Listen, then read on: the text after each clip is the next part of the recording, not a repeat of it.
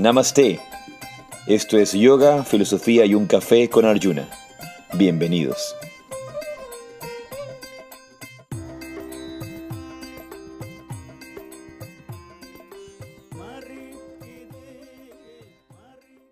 Jai Sri Radhe Radhe. Namaste, buenos días. Yo soy Arjuna Das. Y yo soy Chintamani. Estamos en vivo desde Guayaquil, Ecuador. Ya es, estamos entrando ya hacia finales de enero. Esta es la última, la penúltima semana. La próxima semana es eh, la última semana de enero. Y ya se pasó el primer mes del año. Así de rápido se va. Así es. Tenemos la próxima semana el retiro, hablando de finales de enero. Sí, yo estoy muy contento con, por tener la oportunidad de sentarme con, con todas las personas que nos acompañan, con los, los que ya sabemos que van a venir, con parte de nuestra sanga, con toda la gente que quiere conectar con, con la forma en que entendemos el yoga, con la forma en que compartimos el yoga. A veces se vuelve para mí una, una especie de paradoja, porque lo que se vende del yoga hoy día dista mucho de, de, de, lo que es realmente el yoga, se aleja mucho de lo que es realmente la enseñanza espiritual y es como si fuéramos a clases de gimnasia o simplemente un método para el, para el bienestar y el, y el yoga obviamente incluye alguna de esas, algún, alguno de esos aspectos, pero no es el definitivo y no es el más importante, ni siquiera el aspecto de la, ni siquiera el aspecto de, del bienestar, del wellness. Y eso lo hemos hablado ampliamente en, en otros podcasts, en otras charlas, en otras oportunidades, hemos hablado al respecto. Eh, el hecho de, de, de, entender el desarrollo de nuestra vida espiritual.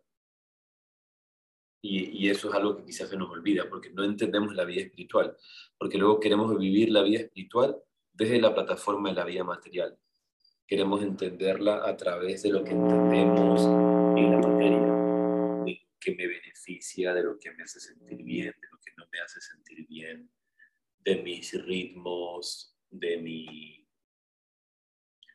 de mi, de distintas situaciones que se puedan, que se puedan dar. Dices que hay un sonido.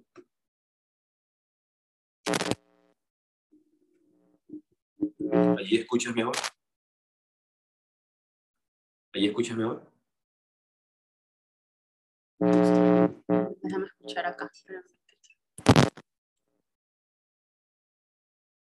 ¿Ahí se escucha mejor el sonido? Déjame escuchar acá. Ya, perfecto. Algo estaba, estaba, algo estaba pasando. Entonces, el hecho de poder, de poder venir al retiro que tenemos la próxima semana nos da justamente esa oportunidad de conectar con, con la esencia de lo que es el yoga y la comprensión de, de lo que es el yoga realmente como una ciencia espiritual que nos, que nos da las herramientas para poder acercarnos a la realidad del espíritu, a la realidad de lo que somos, a la realidad de nuestro aspecto más íntimo. Y no solamente quedarnos en el cuerpo, el bienestar, en, que, me siento bien, valga la redundancia, porque bienestar es exactamente lo mismo todas esas cosas que las vivo desde el ego. Entonces, es, es una hermosa oportunidad de empezar el año y de también ponernos en perspectiva las cosas que queremos lograr en este año, porque el año recién comienza. Y uno de los, de los temas importantes será el Sankalpa, más la revisión de técnicas, procesos, herramientas. Pero que al final del día, el, el retiro como tal lo que busca es no darle tanta prioridad a eso, sino al entendimiento real de, de, lo que somos y de que ya somos completos, de que ya estamos completos, de que todo lo que buscamos ya lo tenemos, ya, ya, ya está, ya está en, en, nosotros y más de estar en nosotros es lo que, es lo que somos. Pero es un conocimiento que no se puede obtener por medio, de la, por medio del intelecto, es un, un, conocimiento que no se puede tener un, únicamente de forma teórica, es una, una transmisión de una enseñanza, pero, y, esa, y esa transmisión de esa enseñanza, eh, una vez más, es un conocimiento, pero es un conocimiento directo, un entendimiento directo, es la, la experiencia profunda. Y eso es lo que nos lleva a entender la vida espiritual. Te inspiraste. Te veo inspirado. no, no, no, estoy inspirado, simplemente hay que comunicar, tratar de comunicar con mayor claridad las cosas. Yo creo que eso, eso que acabas de decir tú del, del desarrollo espiritual, de que mm, muchas, muchas veces nosotros, seres humanos, nos, nos enfocamos en esa, en esa parte o nos damos cuenta de que existe la parte del espíritu o nos, nos acordamos, no sé cuál es la palabra ah, correcta a utilizar, tarde. O sea, no es parte de nuestro, de nuestro crecer, no es parte de nuestro desarrollo desde que somos niños, sino que nos damos cuenta ya cuando somos grandes o cuando somos viejos, cuando tenemos el tiempo, cuando nos damos el tiempo, porque ya terminamos de hacer todas esas otras cosas, ¿no? Como ya cumplimos con, con, con nuestra vida y con el sistema. ya estudiaste, o sea, ya fuiste al colegio, te preocupaste de los estudios, fuiste a la universidad, este, pues consigues un trabajo, estás enfocado en hacer dinero, estás enfocado en, si es que quieres tener una familia, en tener una familia, en tener una pareja, en tener... Ya todo lo que estás diciendo ya me causó mi estrés. Pero tú ya pasaste todo eso. vivir la vida de esa manera. Eh, pero, pero es que así es como vivimos, o sea, así es como vive, creo que la mayor parte es como... A los 15 años me di cuenta que por ahí no iba. Bueno, por ahí no va. Qué suerte. Pero justamente a eso, a, ahí, a ese punto iba. Los que tenemos hijos, los que tenemos eh, familias, que tenemos niños, o que tenemos sobrinos o, nietos, no sé, em, dependiendo de la etapa de la vida y el estado civil. Eh, creo que es importante que, nosotros a, nuestros niños, a nuestros jóvenes, a nuestra, sí, a nuestros críos, les, les, les enseñemos esto, o sea, les inculquemos, les hagamos saber.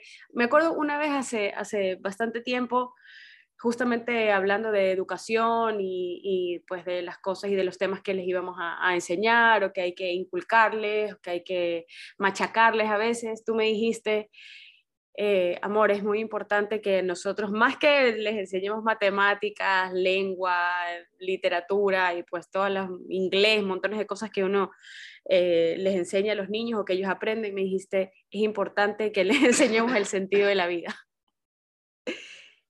el sentido de la vida, o sea, y, el, y la parte de que esta vida no es solamente seguir con, con todas estas regulaciones, eh, con, todas, eh, con todo este sistema, ¿no? De cumplir esto, cumplir esto, ya llegaste a esta edad, esto es lo que viene, ahora tienes que casarte, ahora hay que tener hijos, hay que tener un trabajo, hay que tener una casa, hay que tener, va, va, va, como vamos. La única, la, la única manera de poderles mostrar ese sentido de la vida es si nosotros vivimos ese sentido de la vida. Así es. No sirve de nada estarles diciendo nada. Uno de, uno de los mayores errores que, que hay cuando uno empieza a compartir vida espiritual y tú te empiezas a emocionar, empiezas a sentirte bien, empiezas a abrir tus ojos, a sacarte una venda de tus ojos.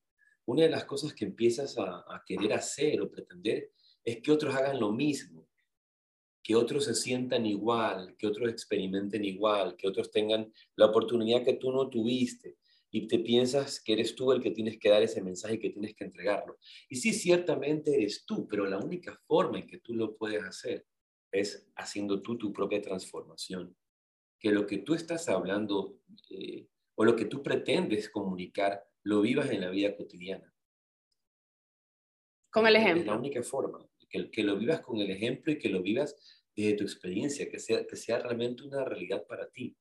Porque si es de otra, si es de otra manera, eh, son, son palabras vacías, son palabras que no, que no van a llegar hacia, el, hacia el corazón. no es que no debamos decirle nada a nuestros hijos, y, obviamente es, parte, por ejemplo, de la enseñanza, también enseñanza espiritual, ahora, ahora mismo que estamos en, a, pocos días de iniciar nuestro retiro, obviamente decimos cosas, transmitimos cosas, pero la transmisión más importante es la transmisión silenciosa, la transmisión de la experiencia. No, es que, y es que no solamente es el ejemplo, es lo que tú vibras. E, e, esa realidad que está en ti, es, eso, eso, que te, eso que te hace ser Y cuando empiezas a experimentar lo que realmente eres, ese, ese estado de ser, y, es, difícil a veces poder hablar estas cosas en castellano, por ejemplo, porque estoy utilizando palabras y ninguna de las palabras que, estoy tratando de utilizar, aunque suenen muy bonito, van a poder explicar eh, la magnitud de lo que estoy tratando de decir. Es prácticamente imposible. Y, y yo cada vez que estoy diciendo una palabra, eh, me quiero a mí mismo corregir. Aunque elijo las mejores palabras que puedo, es, es intransferible por medio, por medio de la palabra. Un poco la poesía, un poco la música. Eh, el arte. Un poco el, el, arte puede transmitir de forma intuitiva ese conocimiento.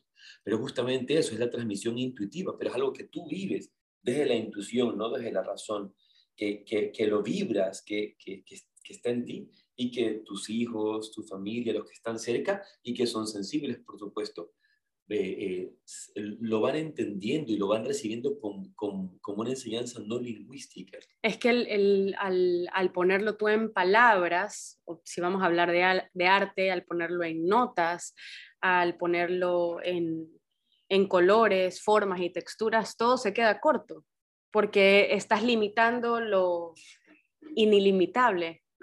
¿no? Como estás limitable. Lo... No se puede limitar, es Exacto estoy tratando de traer un conocimiento infinito para ponerlo en términos finitos. ¿Qué dije? Inilimitable. Acabo de inventar una palabra. Pero bueno, vamos a, dar inicio con, con nuestro mantra, el, mantra que estamos utilizando.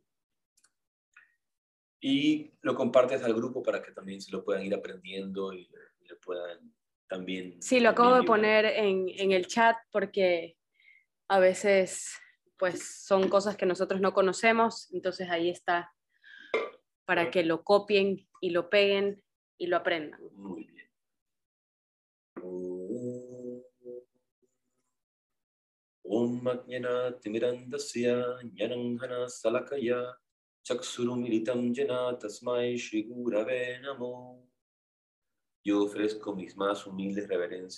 Maestro a mis guías espirituales por abrir mis ojos con la antorcha del conocimiento cuando me encontraba en la oscuridad más profunda. Y, regresando justamente a lo que decíamos, ese, esa, es encender la luz. No hay nada que yo pueda decir para que la luz, para que la luz se encienda en este espacio, en una, en una habitación. Lo único que puedo hacer es encender la luz. Nada más.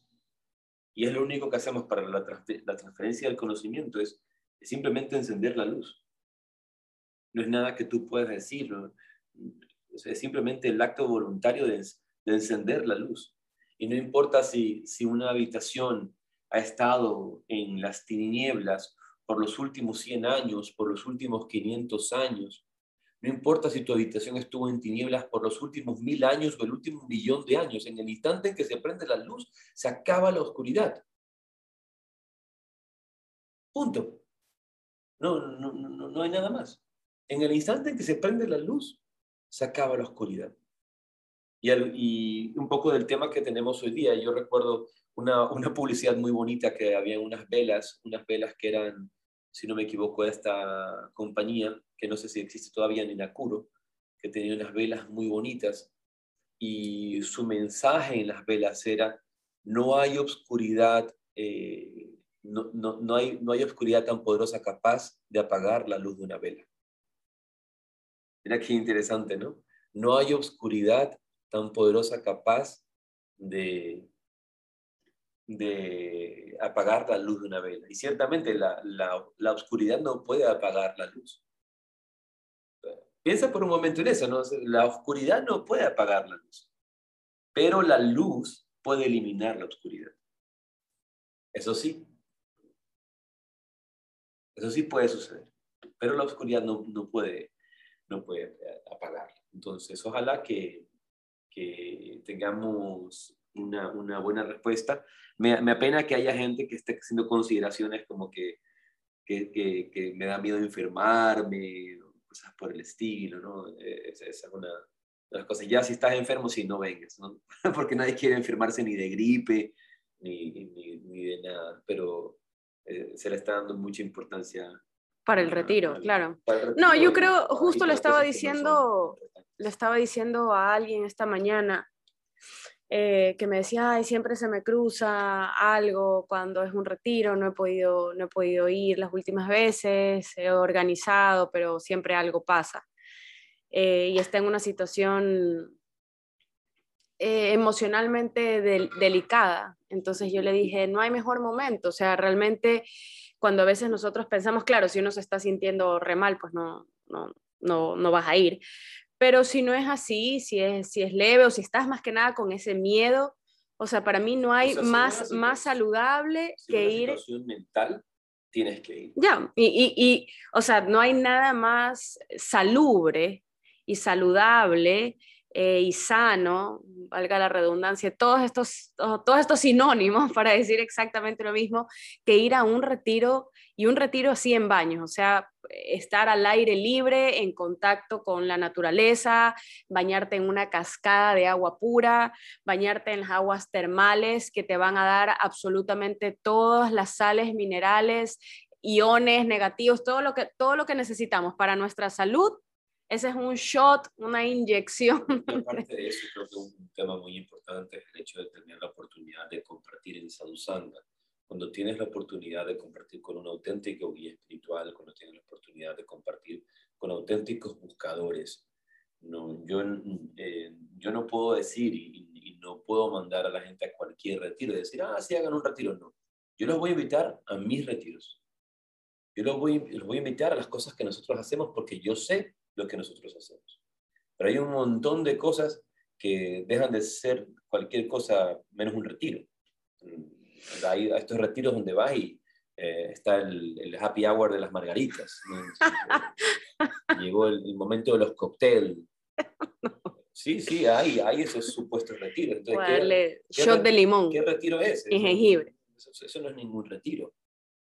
¿no? Entonces, eh, y también hay una cantidad de, de, gente en el medio, de impostores tratando de llevar un conocimiento que no tienen, que no existe, para, para llevar a otro. Entonces, eh, más bien, si a mí me preguntan sobre tal o cual cosa, yo puedo recomendar.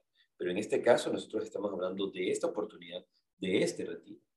Entonces, creo que es, creo que es muy, muy importante y esencial. Y luego de esto, bueno, eh, luego del retiro, tú vas a estar dando un taller en Barcelona para todos los los que nos escuchen en el podcast en, la península ibérica. En la península ibérica y también en distintas partes de, Europa pueden acompañarte en el taller de Ayurveda. ¿El, el de Barcelona es un día o son dos días? Eh, voy a hacer el sábado 26 de febrero en Barcelona. Lo vamos a hacer de, de un día.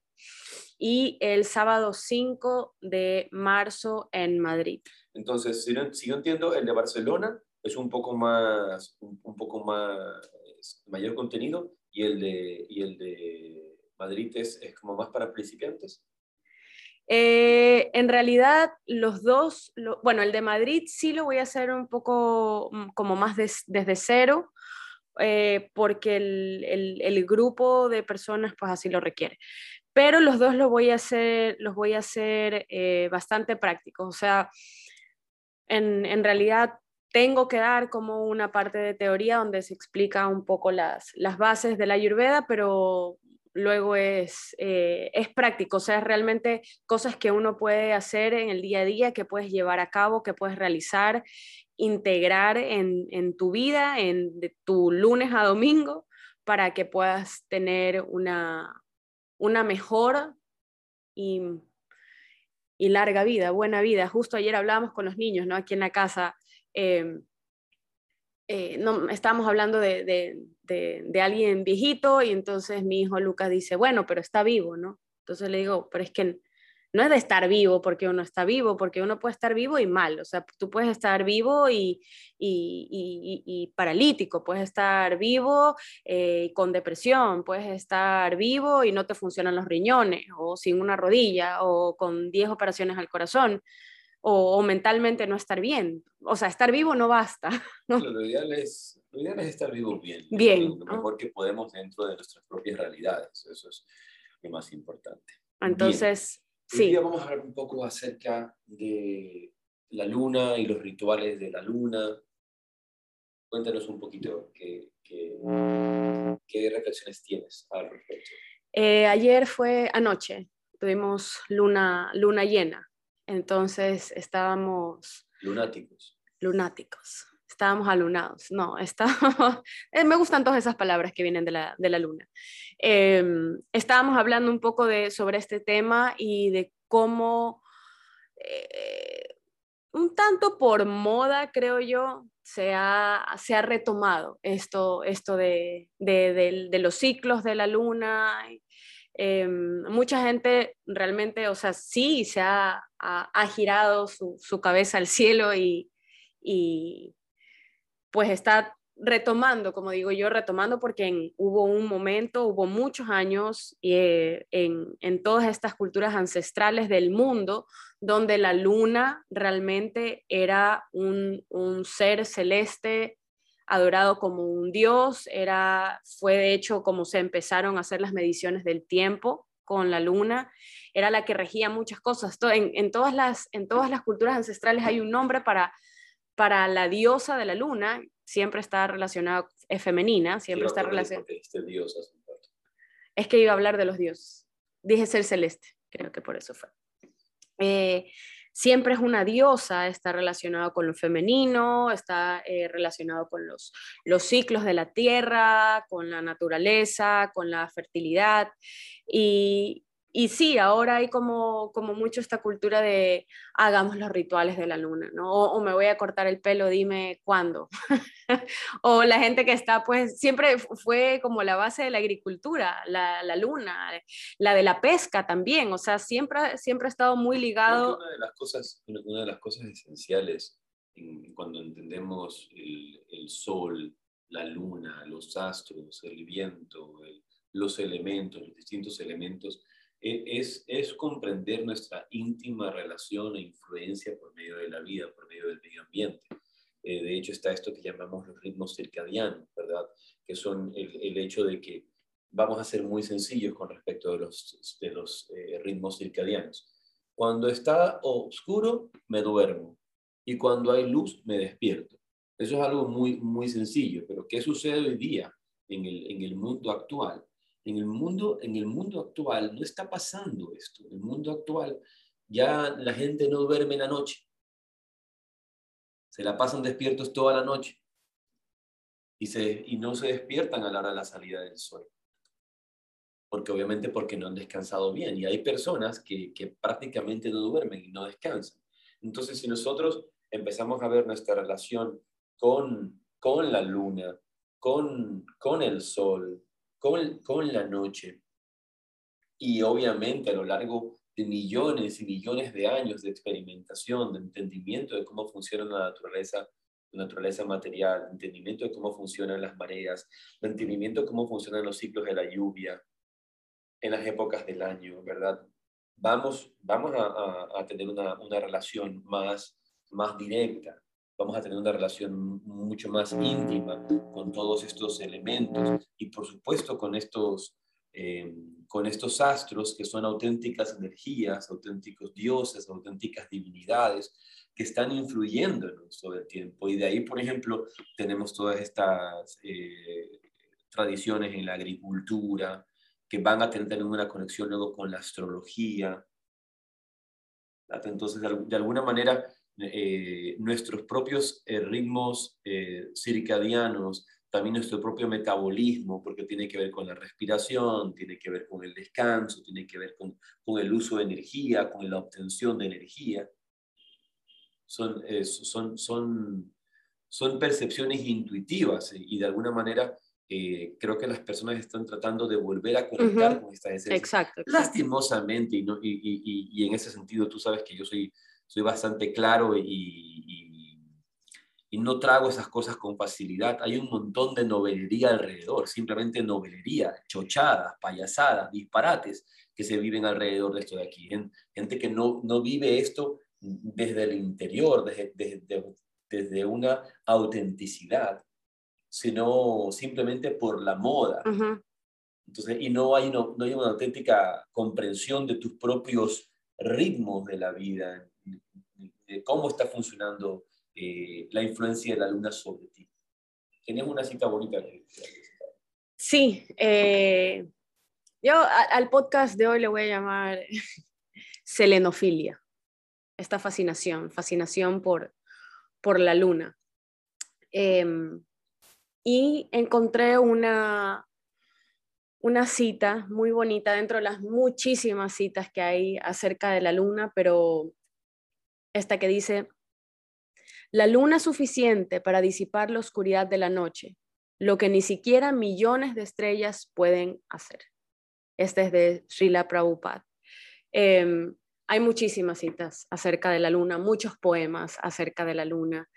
Pero este, como estábamos hablando esta mañana, conversábamos tú y yo, eh, de, pues de, los maestros. Eh, hay muchas estrellas en el cielo. Yo nunca me había puesto a pensar en esto y eso que pienso bastante en estas cosas, pero nunca me había puesto a pensar en las miles y millones de estrellas que hay, pero en realidad si estén todas en una noche despejada, muy estrellada, nunca ilumina tanto como cuando está la luna. O sea, cuando está, aunque sea la mitad de la luna, y bueno, vaya, más cuando está toda la luna, es impresionante. O sea, ya, tienes una noche y una clara. pena que hoy día es difícil encontrar una noche oscura que, que permita ver las estrellas y permita ver la luna adecuadamente, porque la, la Tierra hoy día está llena de, llena de luz eléctrica. Y justamente eso es parte de lo que ha hecho que nosotros cambiemos estos ritmos circadianos. Por ejemplo, eso se sabe, la glándula pineal no puede producir melatonina adecuadamente si no tenemos oscuridad. Se requiere la oscuridad total para la producción de melatonina. Y eso obviamente con los años va, va, va, pasando. Y ya no hay oscuridad. Quizá allá Prilla no, en La Gomera. Están en La Gomera, quizá allá ustedes tengan oscuridad en la noche, pero una ciudad como Madrid, una ciudad como Barcelona, una ciudad como Guayaquil, una ciudad como Nueva York. Son una ciudad cualquiera. Son ciudades que no duermen, son sitios que no duermen. De hecho, escribe Ana en los Pirineos que, que el lujo de noche, es verdad, allá era, era realmente oscuro era realmente oscuro, no, se veía muy, muy poca luz y la luz que teníamos era la luz de las estrellas, era la capacidad de poder ver las estrellas. Yo recuerdo mi primera, mi primera noche, la primera vez que subí a los Himalayas.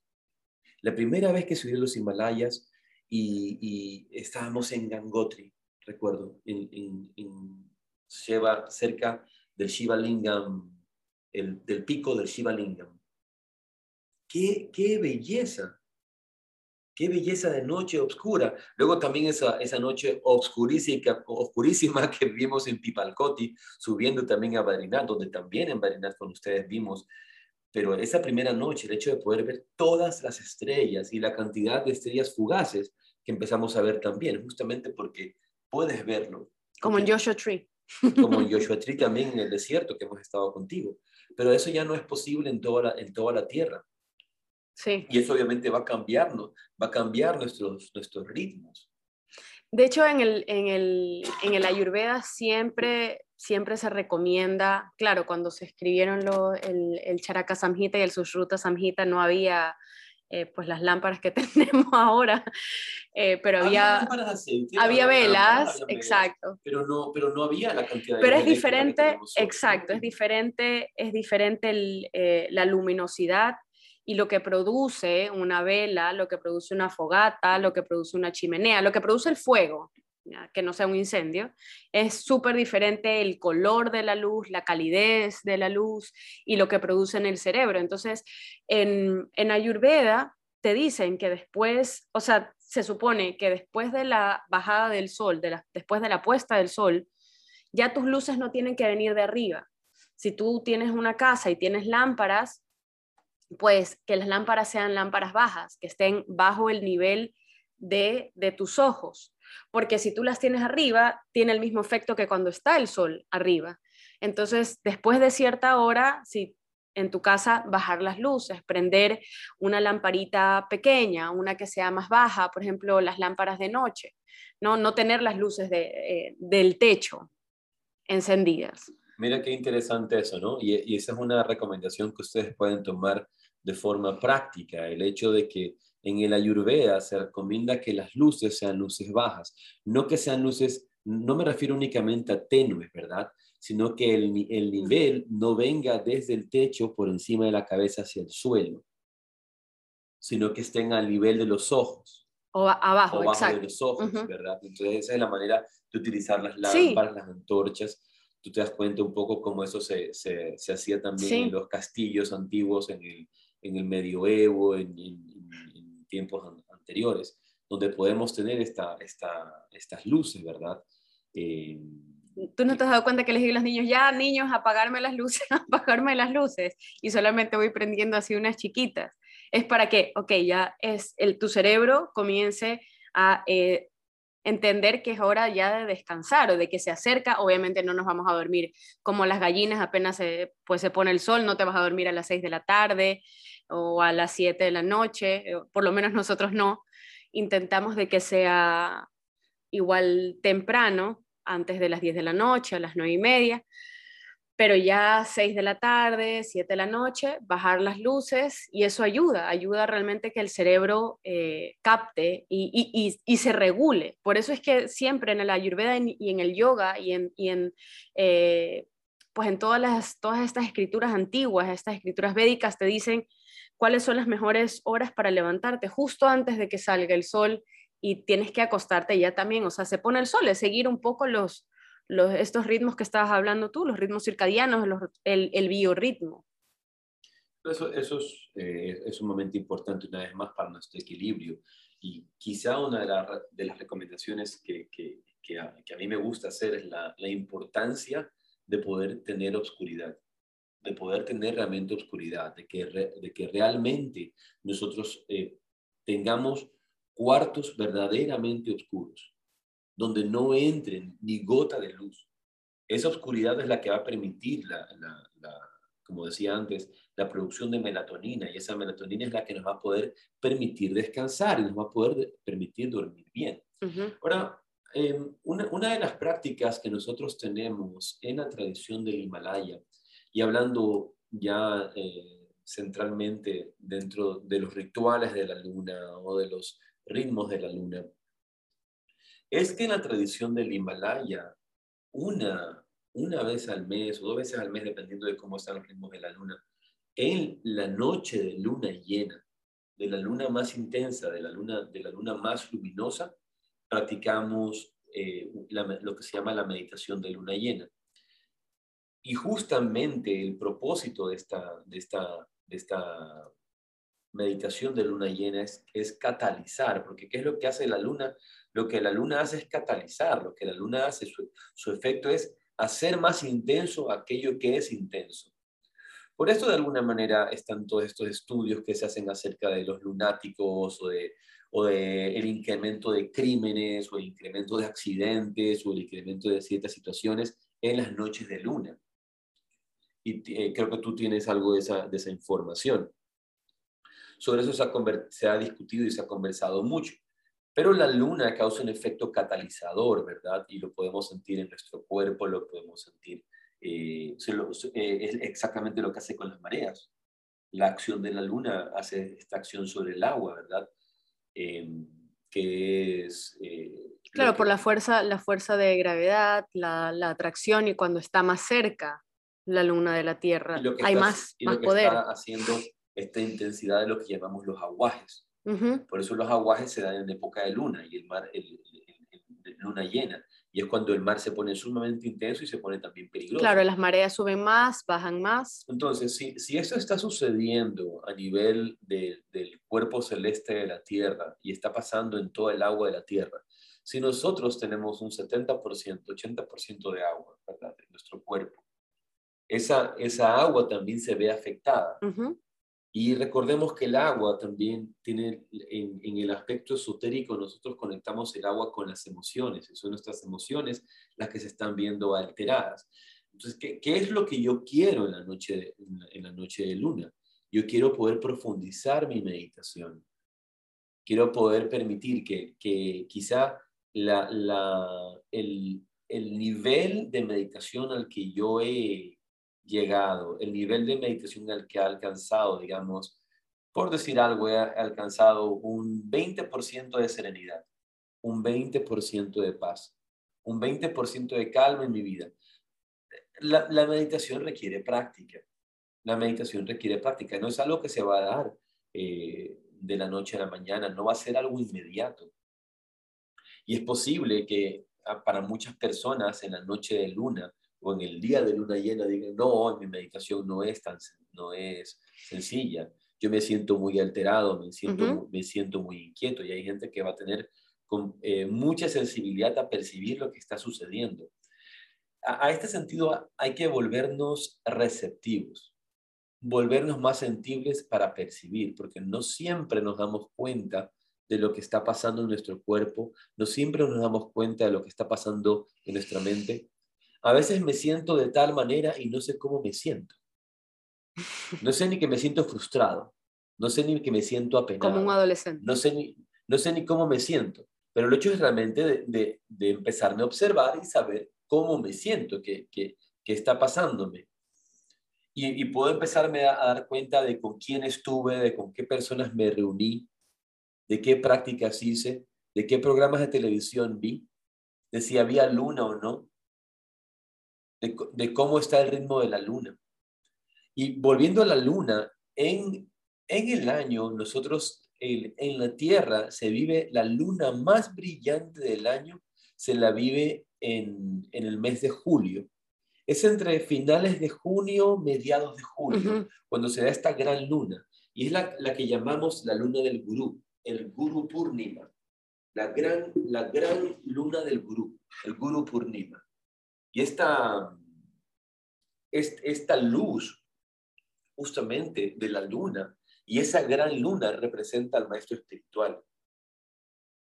Al maestro o a la maestra espiritual. Representa al guía espiritual.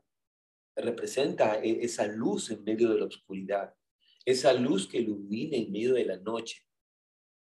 En, la oscuridad de la noche se manifiesta la, la luz más brillante del año y por eso en julio se celebra el Guru Purnima, esa, esa gran celebración para recordar a ese maestro que ha venido, como decíamos en el mantra, ¿verdad?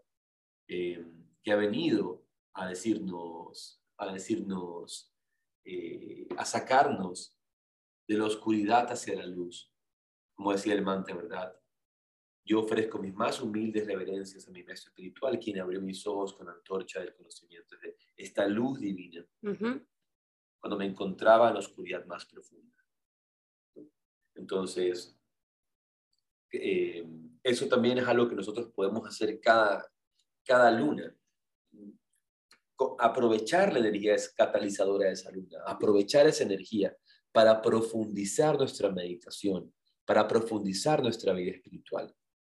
No, no, no, yo no estaría de acuerdo para nada en el hecho de que la, la luna se quede para mí solamente para cortarme el pelo voy a cortar el pelo y, las puntas del cabello. Y voy a sembrar y voy a podar las plantas. Sí, sí. Eh, no, no, no. Oh, pero influye en todas, esas, en todas esas cosas. Claro, yo estaba diciéndolo porque hay gente que dice, ay, es, es luna llena, ¿qué hago? Que, o es, eh, estamos en luna nueva, ¿qué hago? Y creo que eso también es importante, eh, tiene que ver con lo que tú estabas mencionando ahora de em, que potencia que lo que tú ya tienes, pues eh, se hace más, ¿no? La luna llena también es cierra, es como es el final, el final del ciclo. Entonces lo que se hace, lo que se hace eh, por lo general en las lunas llenas, además de estas meditaciones eh, que van a ser potenciadas, es también cerrar, que, y tiene que ver con este, con este también, con este propósito, con, con esto que yo me estoy eh, comprometiendo. Voy a sacar estas cosas, voy a terminar con este ciclo, voy a dejar este mal hábito, qué es lo que yo quiero acabar también. Por eso viene luego la luna nueva, que es justamente esta luna de las oportunidades. Ayer era luna llena y conversaba con, con alguien y me decía, bueno, ¿qué puedo hacer?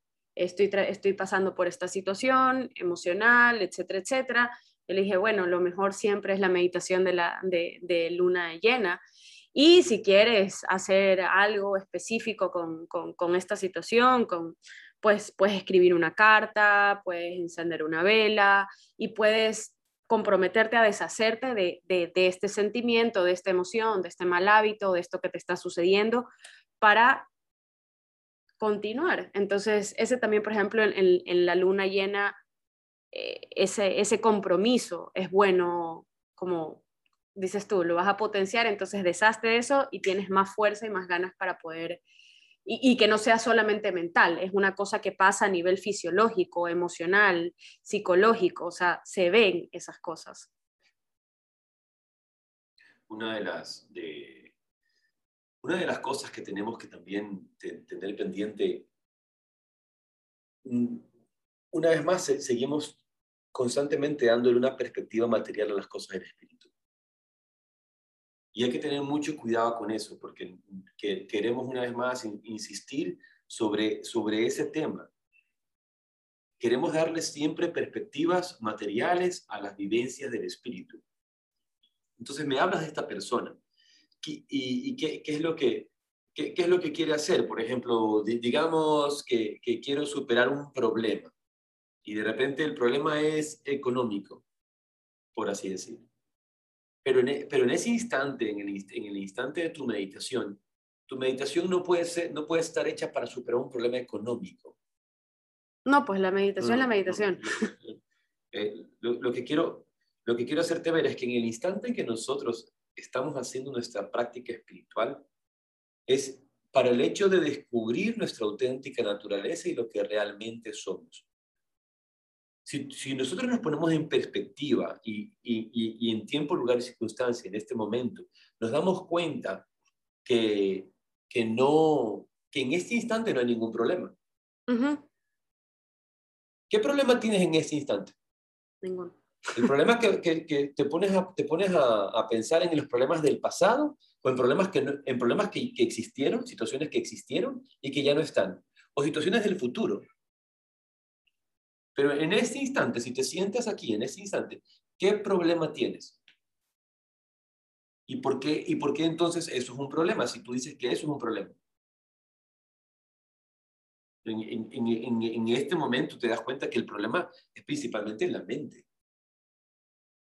Y lo que yo quiera superar y lo que yo quiera lograr y lo que yo quiera hacer, esas son, son cosas que se van a venir dando con el tiempo, con mi trabajo, con mi, con mi proceso. Pero en este instante no hay problema.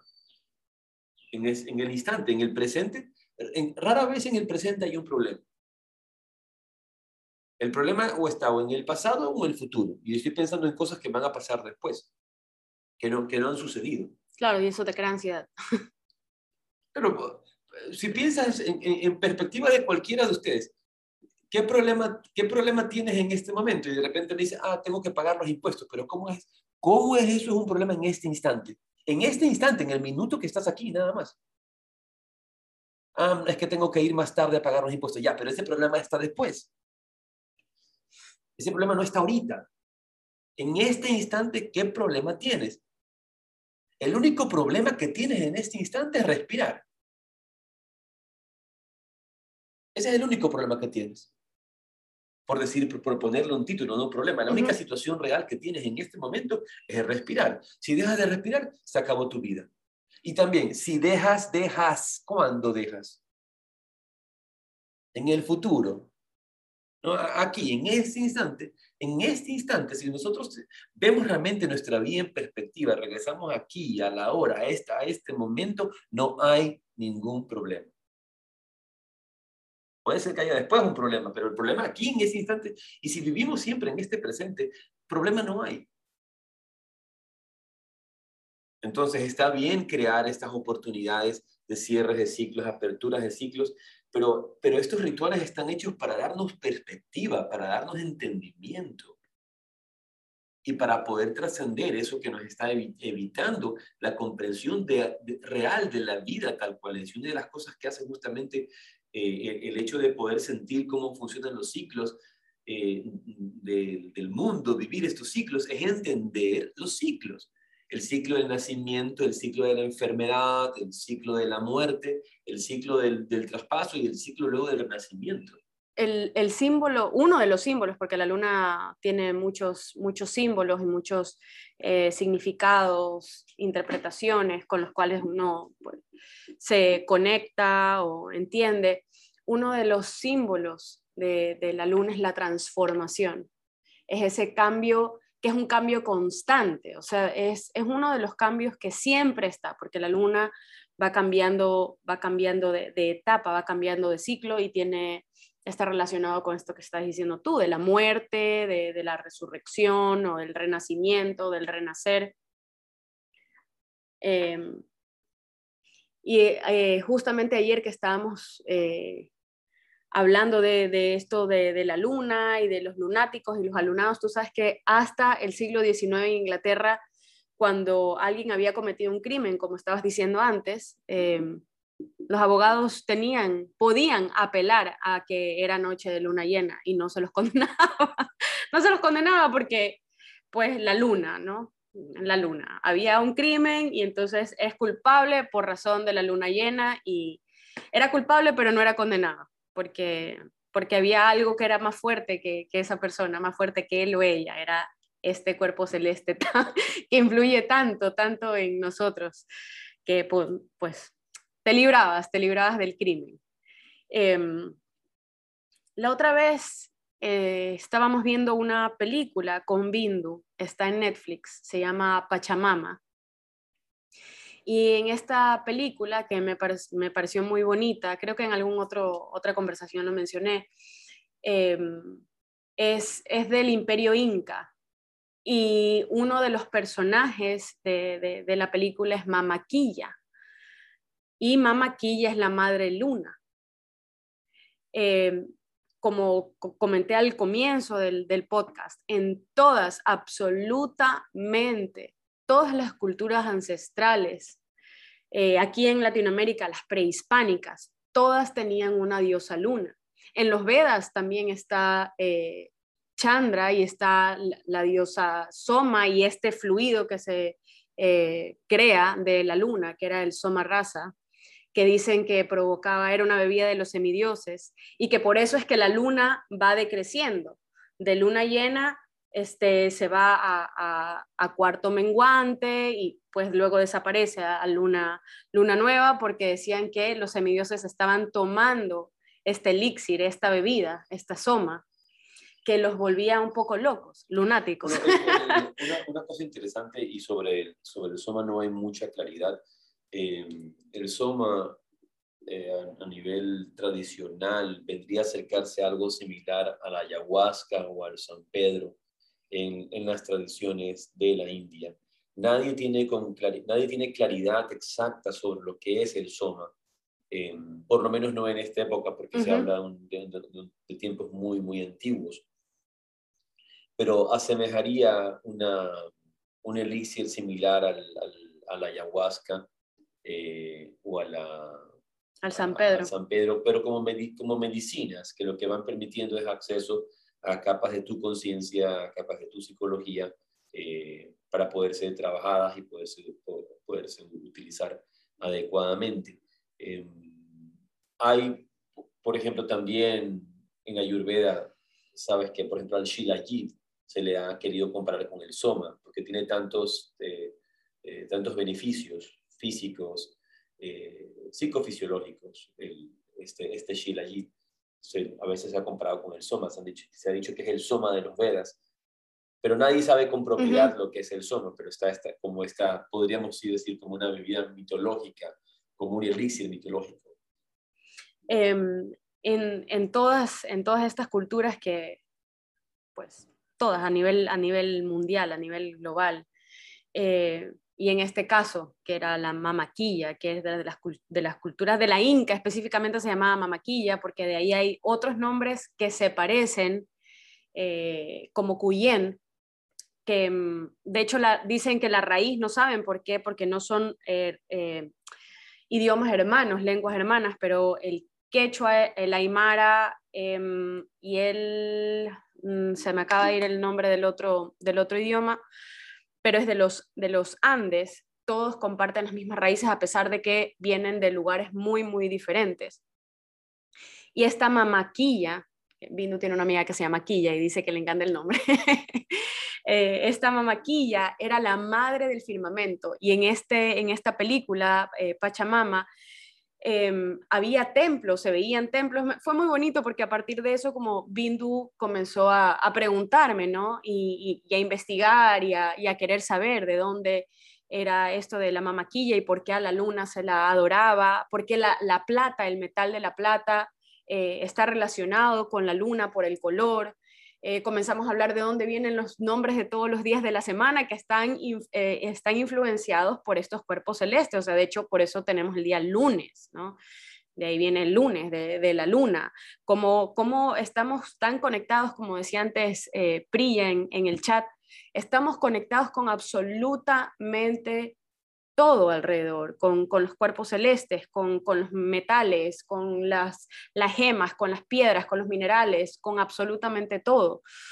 Em, otro de los símbolos de la luna y con los que está relacionado y tiene que ver con esta, esta, esta madre luna, con esta mamaquilla, es con la fertilidad, porque tiene que ver con el ciclo eh, menstrual femenino de los 28 días. Eh, entonces, que dice, Estás, con la, estás con la luna.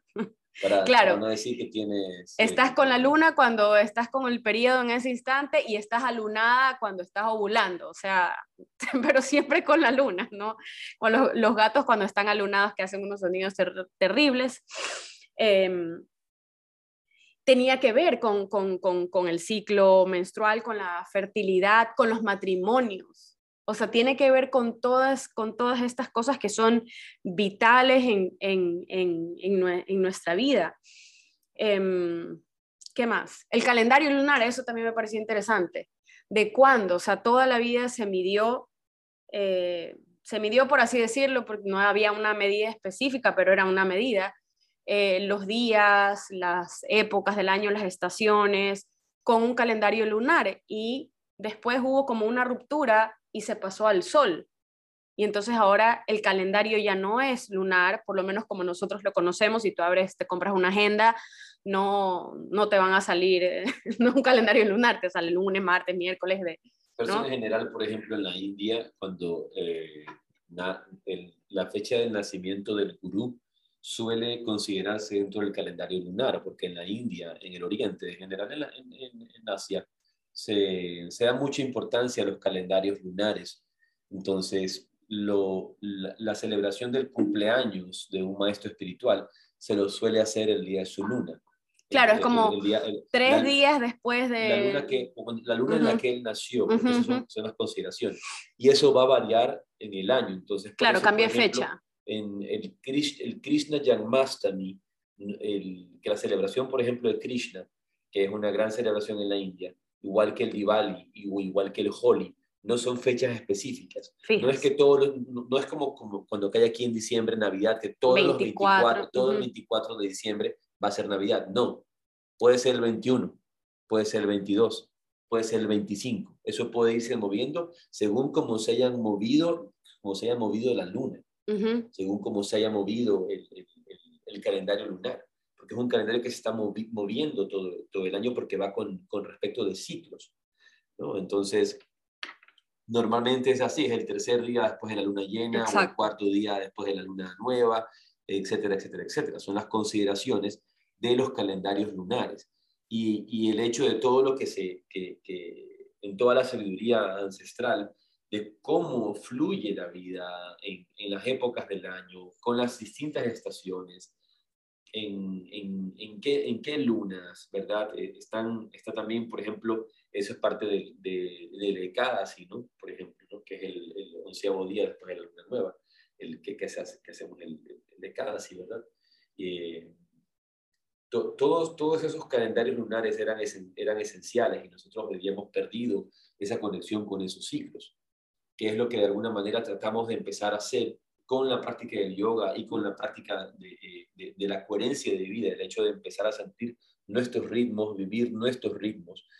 Y obviamente que esto, viene de alguna manera a, conectar con lo que hablamos en, un podcast anterior, cuando hablábamos justamente de la fuerza del ritual.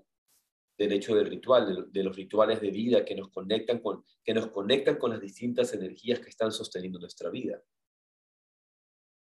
Excelente, me encanta hablar de, de todas estas cosas y de, de, la luna. Yo ayer, mientras, anoche como era luna llena, estaba un poco inspirada. Eh, ¿Puedo leer ¿Sí? este? Ya, para terminar, para terminar. Eh, pues como lo decíamos al comienzo, ¿no? Tantos tanta literatura, tantos poemas, tantos poetas han sido inspirados por, por, la luna. Y anoche, mientras estaba buscando lo de las citas y haciendo cierta investigación también de otras cosas. Antes de que, antes de que, te digas eso, em, solo quería decir una referencia. Yo, yo he visto dos tipos de estudios, entonces, y en ese sentido, yo no tendría una, una visión concluyente, pero por ejemplo existen, hay gente que ha estudiado y que dice que no hay y no existe ningún cambio por la luna, que no hay ningún cambio. Y esos estudios los he leído, eh, yo, yo, he revisado. No, más allá de lo que yo pueda creer, nunca mi creencia va a, ir por encima de mi sentido común y también de las investigaciones. Uno puede seguir revisando y, explorando, ¿verdad? Que eso, es importante, es esencial donde hay estudios que dicen que, no hay tal cosa, no hay tal cosa como que se aumentan los crímenes, no hay tal cosa como que se aumentan eh, eh, las muertes, no hay tal cosa como que, hay más accidentes en la época de, luna llena. Y, y, son, son estudios también que se han hecho. Entonces, pero si existen también esos estudios, hay otros estudios, contraparte, que van a tener su contraparte, que van a demostrar que sí hay, que sí hay mayores afectaciones, que sí hay mayores accidentes, que sí hay eh, mayores situaciones. Para unos dice, no, es solamente la atención y el romance que existe sobre la luna mentalmente, o, las ideas sobre la luna, y, está la historia del hombre lobo y tantas cosas que van a, venir del, pasado que, tenemos. Pero sí, para mí sí es responsable poder decir que existen esos otros estudios también y que eh, sería interesante ponerlos a consideración y en perspectiva. Yo no soy un investigador de la luna y tampoco soy un investigador de todo lo que sucede o no sucede alrededor, pero sé que existen diversos estudios. En lo que yo he revisado y lo que yo he visto, estoy más de acuerdo con la tendencia de, de de efecto que tiene. Eh, catalizador, porque no es un efecto ni positivo ni negativo. es el efecto de, lo que sucede con nosotros, con la fuerza de la luna, que va a catalizar, que va a catalizar eh, eh, algunas cosas positivas y va a catalizar cosas negativas. Pero eso depende de nosotros, cultivar lo positivo.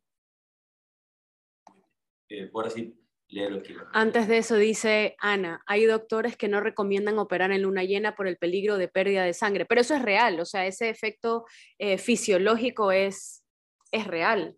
Eh, y se lo ve en las plantas. Se, lo, ha visto, lo, lo, ven más los jardineros y lo ven más los pescadores con el efecto del mar. Pero, por ejemplo, de la misma manera, hay doctores que van a, como está diciendo Ana, hay doctores que no recomiendan operar, hay otros doctores que van a ridiculizar lo que estás diciendo. Claro. Entonces, en, ese, en, ese, sentido, nosotros siempre tenemos que permanecer es abiertos y no, no, no cegarnos, nada, más, no, no cegarnos ni tampoco fanatizarnos. Yo creo que esa es una, una, de las mejores recomendaciones que podemos tener en la vida, es no fanatizarnos. yo, estoy, yo estaría de acuerdo con el doctor que no recomendaría operar en... claro, pero va, va, a ser más sensible. Es como, yo, lo haría, trataría de no hacerlo, considerando el uso de, calendarios, de calendarios lunares, ¿verdad? Con, con ciclos lunares. Eh, pero es importante saber que, que, en ese instante nosotros no estamos eh, emitiendo una ley ni, tampoco una, una, una cosa, eh, digamos... Ni que vayan a cometer crímenes por, con la excusa de la luz. A lo, a lo, que me refiero es que, que esto no, no, no, no, es la última palabra. Claro. No, sí, sí. No, quisiera que nadie diga, no, es que eso, eso ya lo dijeron en el podcast, entonces eso es ley, eso es, eso es, la ley, eso es así. Y no, y no es así. Entonces, el hecho es siempre de, mantener una mente científica abierta, seguir investigando, revisando, haciendo consideraciones, pero lo más importante es volvernos sensibles a percibir. Y ahora para cerrarle ese poema hermoso. Vamos a, ya para terminar, para despedirnos, eh, a mí me encanta, la verdad es que me gusta la poesía en general, me gusta la, la poesía. Em, y me encanta Federico García Lorca. y Federico García Lorca tiene muchos, muchos poemas, no solamente dedicados a la luna o con nombres de la luna en, en subtítulo, sino que siempre, siempre lo cita, siempre, o sea, la utiliza mucho. Em, y justamente, bueno, a mí me hace acordar de mi abuela. Este es Romance de la Luna y este es uno de los cortos. Y dice, la luna vino a la fragua con su polizón de nardos. El niño la mira, mira, el niño le está mirando. En el aire conmovido mueve la luna sus brazos y enseña lúbrica y pura sus senos de duro estaño. Huye luna, luna, luna. Se vinieron los gitanos, harían con tu corazón collares y anillos blancos. Niño, déjame que baile, cuando vengan los gitanos, te encontrarán sobre yunque con los ojillos cerrados. Huye luna, luna, luna, que ya siento sus caballos. Niño, déjame, no pises, mi blancor almidonado. El jinete se acercaba tocando el tambor del llano. Dentro de la fragua el niño tiene los ojos cerrados. Por el olivar venían bronce y sueño los gitanos, las cabezas levantadas y los ojos entornados. ¿Cómo canta la sumaya? Ay, cómo canta en el árbol. Por el cielo va la luna con el niño de la mano. Dentro de la fragua lloran, dando gritos los gitanos. El aire la vela vela, el aire le está velando y esta fue para Conchita García Lorca, y que era su hermana. Y bueno, es muy un poco triste si uno se pone a analizar, hay muchos simbolismos, eh, muchos significados, muchas metáforas, no es tan feliz, pero era justo, habla de esto, de, cuando la luna se esconde, cuando la luna está nueva, cuando está negro, tienes esa oportunidad de huir, de esconderte también, porque no se ve. En cambio, cuando sale la luna, pues se ve todo y bueno, aquí es una persecución, en realidad el, poema es de una persecución, pero a mí me encanta, me encanta cómo, cómo ah, en todos los siglos y desde siempre se ha utilizado la luna como un símbolo. Em, como un símil, como metáforas para decir y explicar tantas cosas que a veces no podemos con otras con otros objetos. Creo que una de las cosas importantes y que tenemos que quedarnos es en, la oportunidad de empezar a conectar de nuevo con nuestros propios ritmos. Los ritmos, eh, por un lado, que llamamos circadianos, por otro, ritmos, nuestros propios ritmos metabólicos que se están dando todo el tiempo en nuestro cuerpo, en nuestras vidas. Em, eso es, es, es esencial. Y luego entender cómo como nuestra relación con, con elementos como la luna, como las estrellas, como el, como el sol. Em, hablando de eso, eh, pronto que queremos invitar a un amigo, a un amigo astrólogo a que sea parte de, de, uno de los episodios de Yoga, Filosofía un Café, para conversar un poco justamente sobre astrología y sobre la influencia de, los astros y sobre las cosas que podemos hacer para poder eh, eh, mejorar esta relación con estas energías.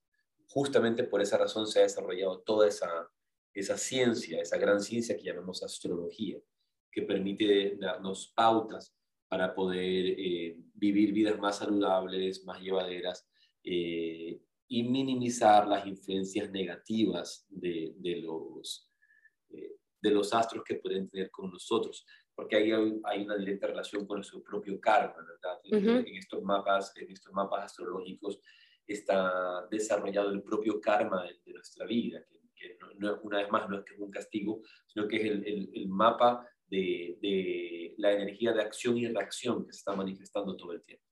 Así que esperamos que hayan disfrutado y ahora cada luna llena, no se preocupen tanto de un ritual tan complicado. El ritual más importante que pueden hacer es su ritual de su meditación e ir a conectar con esa energía colectiva de la luna Exacto. Porque justamente esa, esa, energía que se está distribuyendo en ese momento, tú puedes catalizar tus, tus, eh, tus, eh, tus sensaciones de paz, tus sensaciones de calma, e ir justamente eh, transmitiendo y compartiendo con la sociedad estas vibraciones. Así que les dejamos un abrazo y ya nos vemos pronto. Que tengan linda semana. Disfruten. Nos vemos en la dicha de meditar el día, el día jueves. Rade, rade. Chao, gracias.